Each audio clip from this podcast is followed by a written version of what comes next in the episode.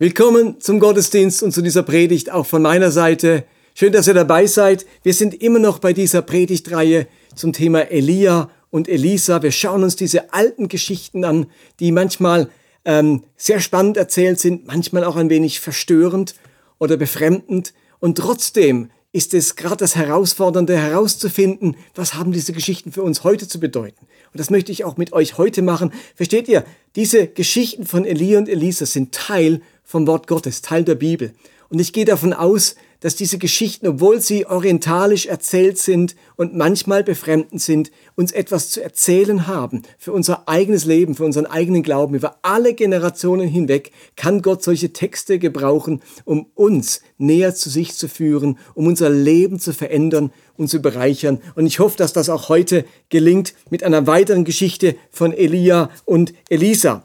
Meine Geschichte, meine Predigt hängt zusammen mit der von letzter Woche. Letzte Woche ging es um den israelitischen König Ahab, der sich gerne äh, das Nachbargrundstück seines Sommerpalastes angeeignet hätte von einem Nachbar und der hat es ihm aber verweigert, er hat ihm dieses Grundstück nicht verkauft, woraufhin Ahab beleidigt und verärgert nach Hause gegangen ist, geschmollt hat und nicht mehr essen wollte.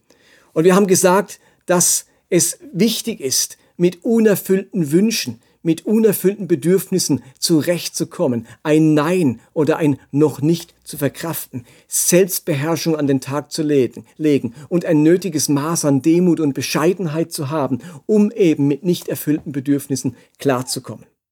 Also, wenn es um andere Menschen geht, wenn wir mit anderen Menschen zu tun, wenn wir es mit anderen Menschen zu tun haben, dann ist es wichtig, dass wir unsere Bedürfnisse hinten anstellen können, dass wir sie zurückschrauben können, und dass wir ein gewisses Maß an Bescheidenheit an den Tag legen können.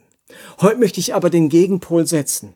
Ich glaube, wenn es darum geht, mit Gott zu tun zu haben, wenn es um die Beziehung zu Gott geht, dann ist es umso wichtiger, große Erwartungen und sogar Forderungen an ihn zu haben und sie nicht zurückzuschrauben, sondern von Gott Großes zu erwarten aus dem Wissen heraus, dass er gerne geben, gerne schenken und wirklich gönnen möchte. Das ist so die Hauptmessage, die ich euch heute bringen möchte. Und die Geschichte dazu, die steht im zweiten Buch Könige, Kapitel 2. Es geht darum, dass Elia von Gott in den Himmel geholt wird und Elisa nun seine Nachfolge antreten soll.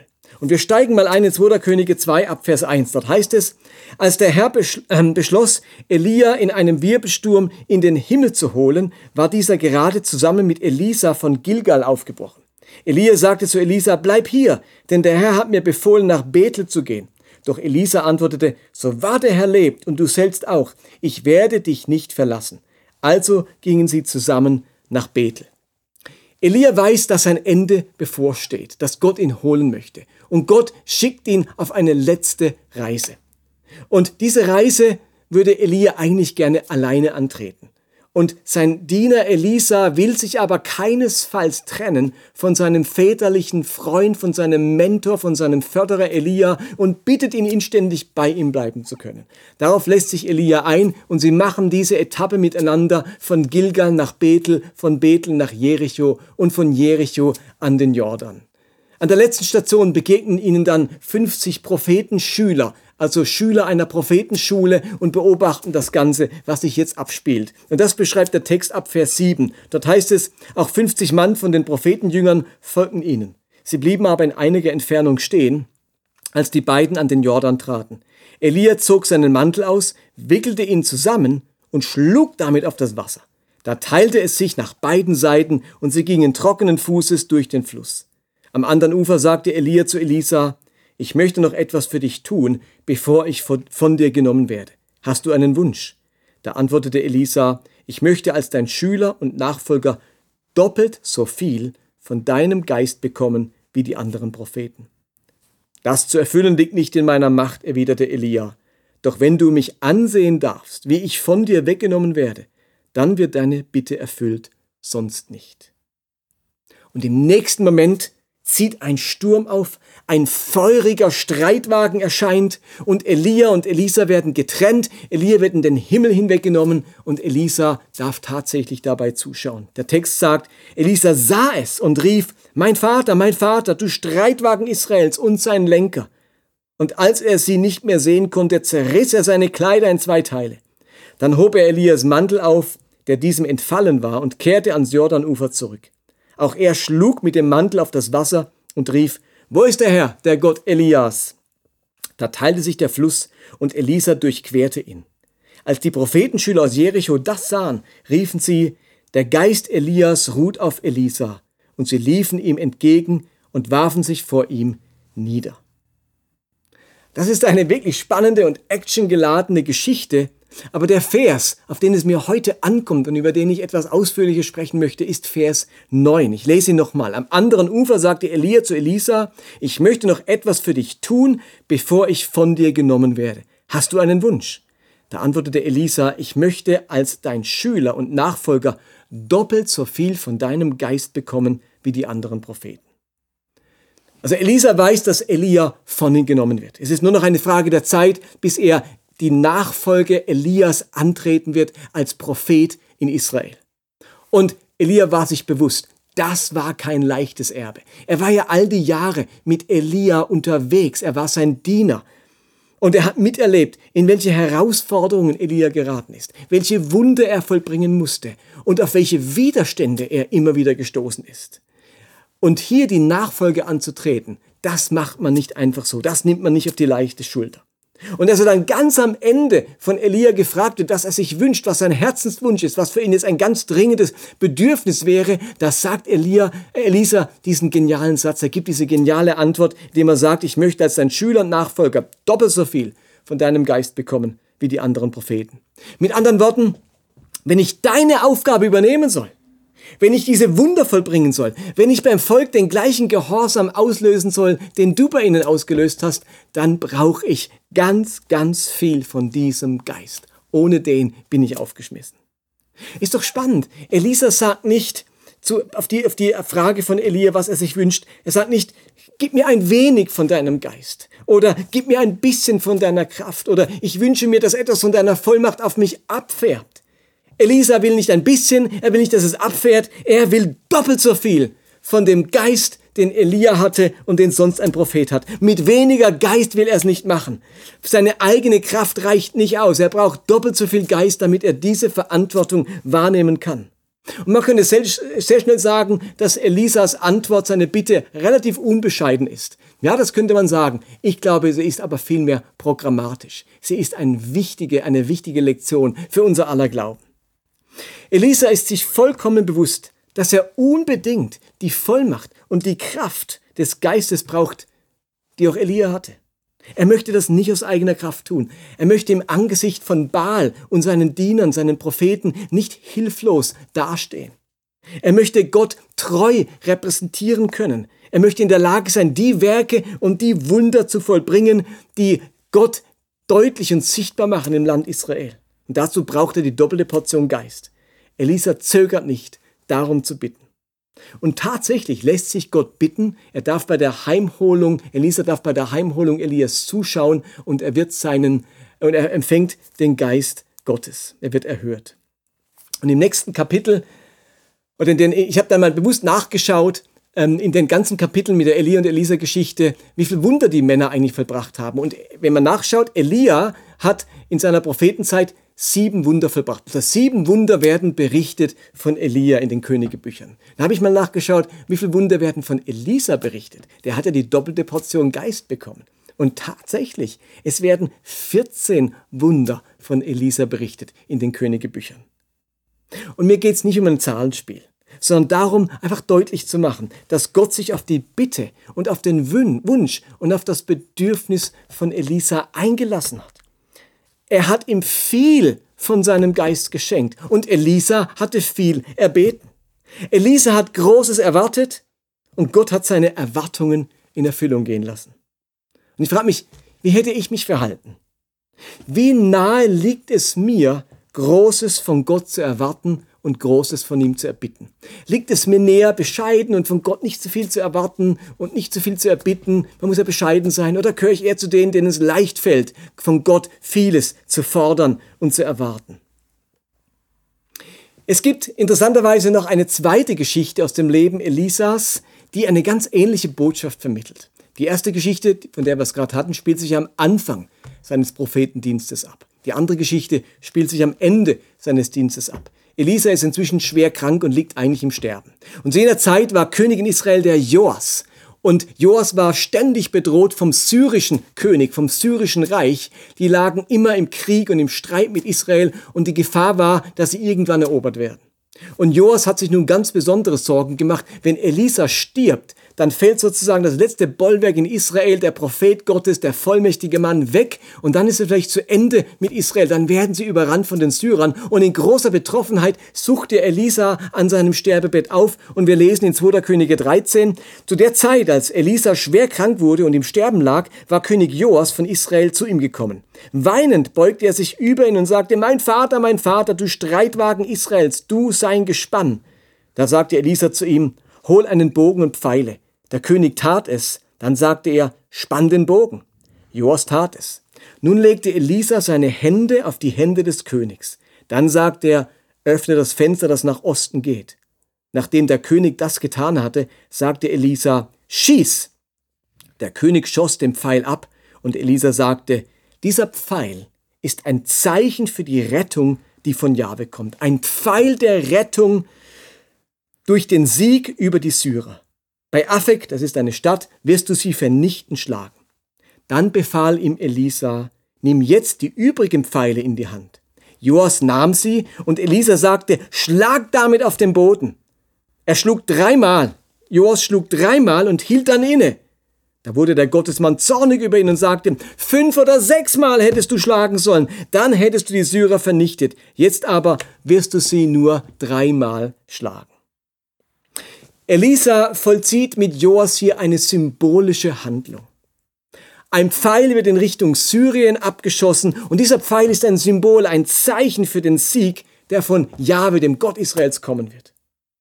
Die weiteren Pfeile, die Joas in der Hand hält, sind ebenfalls so symbolische Pfeile und er soll diese Pfeile nun auf den Boden schlagen. Und im Hebräischen übrigens wie im Deutschen ist das Wort schlagen ein Wort mit zwei Bedeutungen. Es heißt wirklich schlagen, auf den Boden schlagen mit einem Stock, mit einem Pfeil, aber es heißt auch eine Armee besiegen. Sie schlagen im Krieg, im Kampf.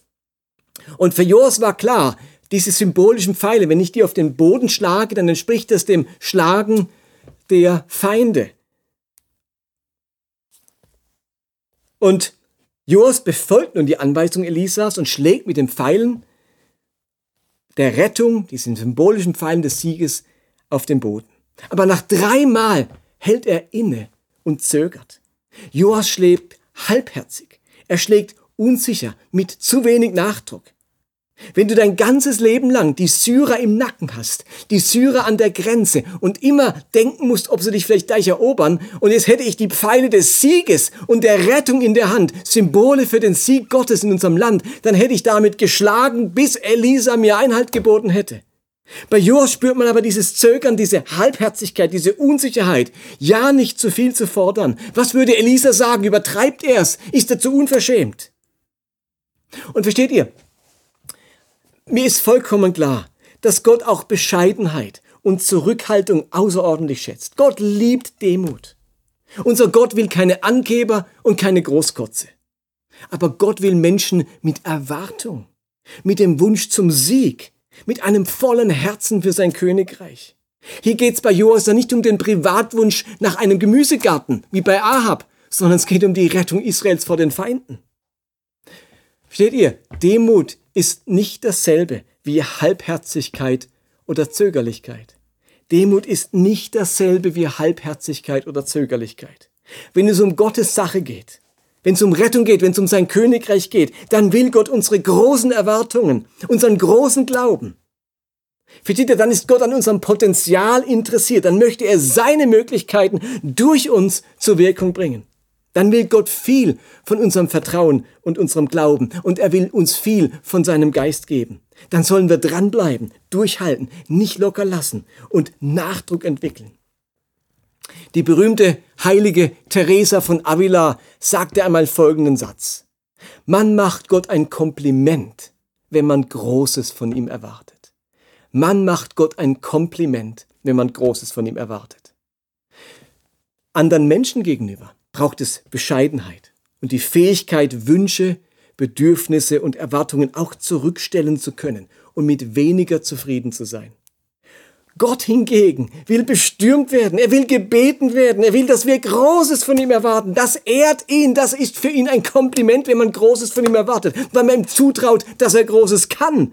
Gott ist auf unserer Seite, wenn es darum geht, sein Potenzial und seine Möglichkeiten in uns durch unser Leben zu entfalten, damit er und sein Reich Ehre bekommen und eben Großes geschehen kann und Rettung und Heil und Hilfe und Segen geschehen können. Und ich möchte eigentlich meinen Glauben genauso leben. Wenn Gott mir Pfeile in die Hand gibt, dann will ich sie erwartungsvoll schlagen. Wenn Gott mir etwas vor die Füße legt, dann möchte ich was draus machen. Wenn Gott mir ein Gebet für die, vor die Füße legt, dann möchte ich dieses Gebet aufgreifen und so lange beten, bis es geschieht. Und so lange dranbleiben, bis es erhört ist. Ich möchte nicht auf halber Strecke schlapp machen. Ich möchte nicht nur mit halbem Herzen an die Dinge herangehen. Es ehrt Gott. Es ist ein Kompliment, wenn man Großes von ihm erwartet. Und Jesus denkt in die genau gleiche Richtung, wenn ich mir seine Predigten und seine Gleichnisse anschaue. Und natürlich ist Jesus der Erste, der von Bescheidenheit und Demut spricht und sich hinten anzustellen und sich nicht in den Vordergrund zu drängen. Wenn es um andere Menschen geht, dann ist Jesus der Erste, der Demut und Zurückhaltung und Bescheidenheit und Nächstenliebe und so weiter predigt. Aber wenn es um Gott geht und sein Königreich, dann ist Jesus auch der Erste, der davon redet, dass wir mit ganzem Herzen uns hingeben sollen und Großes von ihm erwarten sollen und nicht kleingläubig sein.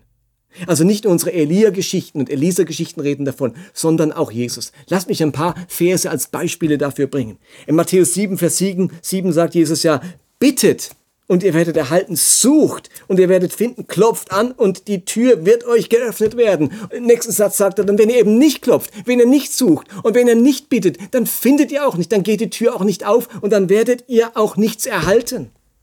Oder in Matthäus, äh, in Markus 11, Vers 24 sagt Jesus, darum sage ich euch, alles was ihr betet und bittet, glaubt nur, dass ihr es empfangt, so wird's euch zuteil werden. Oder in Johannes 14, heißt es, und was ihr bitten werdet in meinem Namen, das will ich tun, auf dass der Vater verherrlicht werde im Sohn. Was ihr mich bitten werdet in meinem Namen, das will ich tun. Oder denkt an die Geschichte, an das Gleichnis vom bittenden Freund, das Jesus erzählt, wo ein Freund nachts zu seinem Bekannten kommt und sagt, ich brauche dringend was zu essen.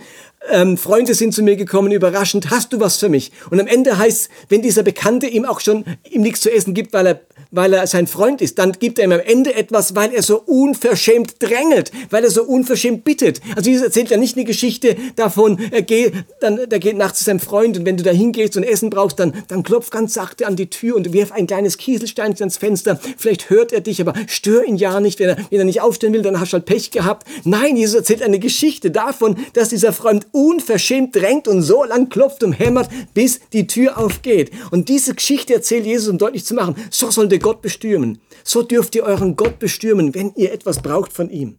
Oder das Gleichnis der bittenden Witwe spricht die gleiche Sprache. Da erzählt er diese Geschichte von dieser Witwe, die zu einem Richter geht und ihn so lang bedrängt und auf ihn einredet, bis der Richter ihr Recht verschafft. Und Jesus sagt dann, genau so sollt ihr beten. So sollt ihr mit eurem Gott umgehen. Er will bedrängt und bestürmt werden von euch. Das ist ein Kompliment für ihn, weil es zum Ausdruck bringt, dass er viel von ihm erwartet, weil er glaubt, dass er viel kann. Und in Bezug auf Halbherzigkeit kann Jesus ganz radikal sagen in Lukas 9, wer seine Hand an den Pflug legt und dann nach hinten sieht, der ist für das Reich Gottes nicht brauchbar. Beim Schlagen der Pfeile hat König Joas wahrscheinlich nach hinten geschaut, um zu sehen, was Elia dazu meint. Er hat gezögert, er wollte sich vergewissern. Und Jesus redet davon, beim Einsatz für sein Königreich ebenfalls nicht nach hinten zu schauen. Schau nach vorne. Schau auf das Ziel, schau auf das, was du erreichen möchtest, schau auf Gottes Absichten, auf Gottes Möglichkeiten, schau nach vorne. Hinter dir, da stehen vielleicht die Zweifler, die Nörgler, die Pessimisten, die Besserwisser oder die Bedenkenträger. Schau nach vorne und erwarte viel von Gott. Ich möchte es ehrlich gesagt machen wie Elisa. Ich möchte von Gott Großes erwarten und erbitten. Ich möchte nicht aufhören zu beten, dass Gott mir eine doppelte Portion Geist gibt für die Verantwortungen, die ich habe. Dass er mich ausrüstet, dass er mich befähigt, dass er mich bevollmächtigt, dass er mir die Gaben schenkt in mir, die sein Reich zum Blühen bringen und die einen Beitrag leisten können für das Blühen des Lebens. Und dass er mir das Durchhaltevermögen und die Resilienz schenkt, die ich brauche, um meinen Alltag zu bewältigen. Und die Frage ist, jetzt wird's ganz persönlich. Wofür brauchst du, wovon, muss ich vielleicht sagen, wovon brauchst du und wofür brauchst du eine doppelte Portion? Wovon brauchst du eine doppelte Portion? Vielleicht brauchst du gerade heute eine doppelte Portion Geduld oder Liebe oder Vergebungsbereitschaft oder Erbarmen oder Weisheit, um das zu tun, wofür Gott dir Verantwortung gegeben hat. Verantwortung für sein Königreich, nach dem wir als allererstes trachten sollen, aber auch Verantwortung für deine Familie, für deine Kinder, für deine, an deiner Arbeitsstelle, an deiner Nachbarschaft oder deiner Verwandtschaft, Verantwortung für dein eigenes Glaubensleben oder Verantwortung für Menschen, die Christus noch nicht kennen. Elisa wusste um die Verantwortung, die er als Nachfolger von Elia bald bekommen würde. Und deshalb bat er Gott um eine doppelte Portion Geist. Er wollte diese, Ver diese Verantwortung nicht halbherzig tragen. Und er wusste, dass er ohne Gott nichts tun kann. Joas, der König, hatte auch Verantwortung für sein ganzes Land. Und er hätte fünf oder sechsmal mit den Pfeilen schlagen sollen und nicht vorzeitig aufhören. Mich persönlich ermutigt diese Geschichte. Sie ermutigt mich, viel von Gott zu erbitten, viel von Gott zu erwarten.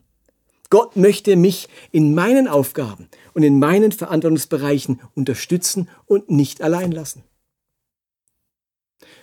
Als es vor einigen Wochen darum ging, dass Gott im Berg nicht so stattfinden konnte wie sonst, da hätte Brigitte und das Team einfach aufgeben können. Aber Brigitte hat mit ihren Pfeilen auf den Boden geschlagen. Sie hat nicht locker gelassen. Sie hat nach Möglichkeiten und nach Mitstreitern gesucht, dass Gott im Berg doch irgendwie möglich wird. Und sie hat Gott im Berg digital ins Leben gerufen. Und welchen Erfolg das hatte, welcher Erfolg das wurde, das habt ihr ja in ihrer God-Story von Ostern selbst gehört. Vielleicht hast du gerade ein Kind in einer besonders anstrengenden Lebensphase. Und du hast den Eindruck, der Verantwortung für dieses Kind einfach nicht gerecht zu werden. Dann erwarte doch von Gott eine doppelte Portion an Geduld oder an Weisheit und an Liebe für dieses Kind und rechne damit, dass Gott dich ausrüstet für die Verantwortung, die er dir mit diesem Kind auch gegeben hat. Vielleicht bist du finanziell gerade durch die Corona-Krise besonders herausgefordert. Vielleicht hast du Kurzarbeit oder dein Betrieb, deinem Betrieb sind Aufträge weggefallen und dir droht vielleicht sogar die Insolvenz. Dann schlage mit deinen Pfeilen des Sieges immer wieder auf den Boden und erwarte Großes von Gott, der dich aus diesem Tal herausführt und dich überschütten kann mit seinem Segen. Vielleicht macht dir dieses Social Distancing oder der Mangel an Beziehungen gerade echt was aus und macht dich fertig und es schlägt dir auf die Stimmung. Dann erbitte doch von Gott eine doppelte Portion an Ausdauer und Freude und Kreativität, wie eben Beziehungen doch möglich sind in dieser schwierigen Zeit und wie du selber das aushalten kannst. Vielleicht ist da dieser geliebte Mensch, für den du dir wünschst, dass er zu Christus findet und eine Liebe zu Gott entwickelt. Und es ist bisher einfach nicht geschehen. Dann erbitte von Gott ein doppeltes Maß an Annahme und Liebe für ihn und schlage mit deinen Pfeilen des Sieges in deinem Gebet immer wieder für ihn auf den Boden, bis Gott sich ihm offenbart. Als Elia-Gemeinde sind wir auf der Suche nach geeigneten Räumlichkeiten schon seit längerer Zeit. Lasst uns doch um ein doppeltes Maß an Gunst bei der Stadt und bei den Immobilienmärkten bitten und, und unsere Pfeile des Sieges miteinander im Gebet so oft auf den Boden schlagen, bis Gott uns mit neuen Räumlichkeiten versorgt, die unserer Gemeinde helfen und uns zum Blühen bringt.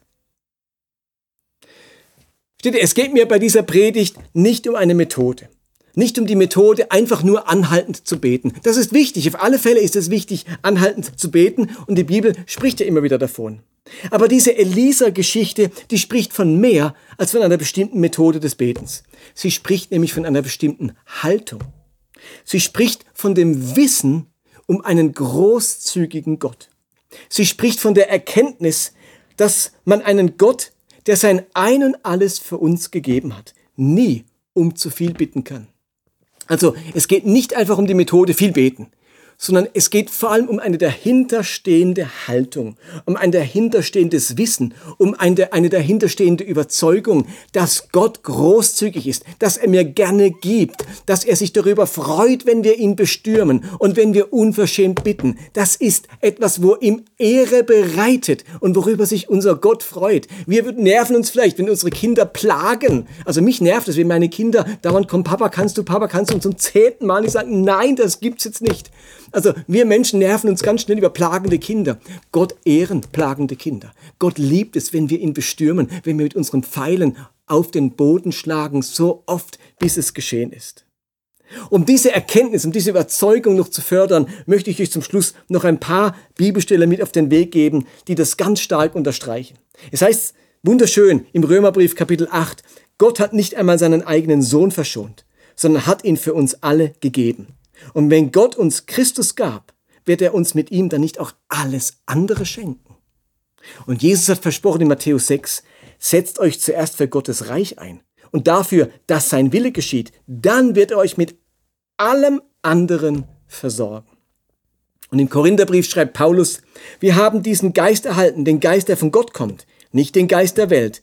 Darum können wir auch erkennen, was Gott uns in seiner Gnade alles geschenkt hat. Und Johannes schreibt in Johannes 1, wir alle haben aus der Fülle seines Reichtums Gnade und immer neue Gnade empfangen. Und nochmal, mir ist vollkommen klar, dass nicht jedes meiner Gebete erhört wird. Natürlich weiß ich das. Natürlich habe ich die Erfahrung schon oft genug gemacht in den 30 Jahren, mit denen, in denen ich nun mit Gott unterwegs bin. Ja, Gott hört nicht alle meiner Gebete und nicht alle eurer Gebete. Aber es geht doch vielmehr darum, mit welcher Haltung ich in meinem Glauben leben möchte. Ich lasse meinen Glauben nicht bestimmen von den Erfahrungen unerhörter Gebete aus den vergangenen 30 Jahren. Lasst mich nochmal sagen, mir geht es darum, mit welcher Haltung ich leben möchte. Und ich möchte meinen Glauben nicht bestimmen lassen von den Erfahrungen unerhörter Gebete aus den vergangenen 30 Jahren. Ich möchte meinen Glauben vielmehr bestimmen lassen von dem Zuspruch Gottes, von der Großzügigkeit Gottes. Der Zuspruch, dass er mir mit seinem Sohn alles schenken möchte. Dass er mich, wenn ich nach seinem Reich trachte, mit allem anderen versorgen möchte. Dass er mir Gnade um Gnade schenken möchte. Und dass er mich mit seinem Geist befähigt zu erkennen, was er alles für mich vorbereitet und als Geschenk vorbereitet hat. Die Predigt von letzter Woche und die heutige Predigt, die gehören eng zusammen. Menschen, die von ihren, von ihren Bedürfnissen und Wünschen nicht dominiert werden, die einen reifen Umgang mit unerfüllten Wünschen und Bedürfnissen haben und die ihre Bedürftigkeit nicht auf Kosten anderer leben. Diese Menschen haben eine wundervolle Ausgangsbasis, um auf der anderen Seite alles von ihrem Gott zu erwarten. Ihr Lieben, wir machen es nicht wie Isabel und nehmen uns einfach, was wir brauchen, sondern wir machen es wie Elisa und erwarten ganz viel von unserem Gott, von dem, was wir brauchen. Wir sind tief davon überzeugt, dass Gott großzügig ist und dass er uns mit allem versorgen wird und dass man ihm ein großes Kompliment macht, wenn man Großes von ihm erwartet. Und genau damit segnet uns der gute Gott. Amen.